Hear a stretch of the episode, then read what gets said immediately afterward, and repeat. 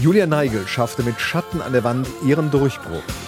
Sie erzählen mir aus einem neuen Land. Es war mir nicht so bewusst, dass wir diesen Erfolg haben werden und dass wir mit einem Song wie Schatten an der Wand auf so eine Ebene einsteigen dürfen, die andere jahrelang suchen. Mit 22 auf einmal in den Top 10 zu stehen, das kann niemand vorausschauen. Im März 1988 stürmte Julia Neigel mit eigener Band und Schatten an der Wand die Hitparaden. Damals nannte sie sich noch Jule. Ihre lebendige, rauchige Vier-Oktaven-Stimme, die sich ohne Punkt und Komma mitteilt, begeisterte viele Menschen. Die Szene nannte sie The Voice und die Königin unter den Sängerinnen Deutschlands. Ich war ja sehr, sehr jung, als Schatten an der Wand entstand. Ich habe es geschrieben, da war ich 17. Und ich fing an zu singen, da war ich 14. Das heißt, es waren exakt drei Jahre dazwischen. Und dann meinen ersten Song schrieb und das war auch noch Schatten an der Wand.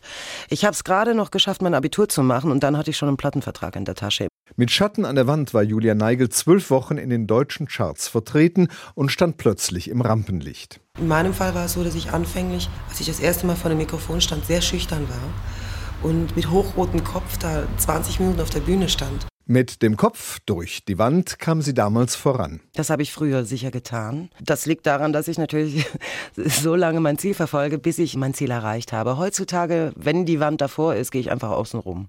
Ich meine, das sind dann die reifen Jahre, die dann tatsächlich den Nutzen bringen. Zielstrebig ist die temperamentvolle Julia Neigel vor einigen Jahren gegen frühere Kollegen vorgegangen.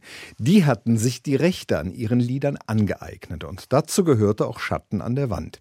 Julia Neigel war da als Autorin Autorin ausgeschaltet. Es bedarf Zeugen, die man dann suchen muss, die in den 80ern mitbekommen haben, dass ich die Songs erschaffen habe. Und das war richtig zeitaufwendig, das war richtig anstrengend. Das musste gerichtlich geklärt werden. Und das konnte Julia Neigel für sich entscheiden. Und seitdem ist sie die Autorin ihrer Werke und so ist sie auch die Komponistin und Textdichterin von Schatten an der Wand.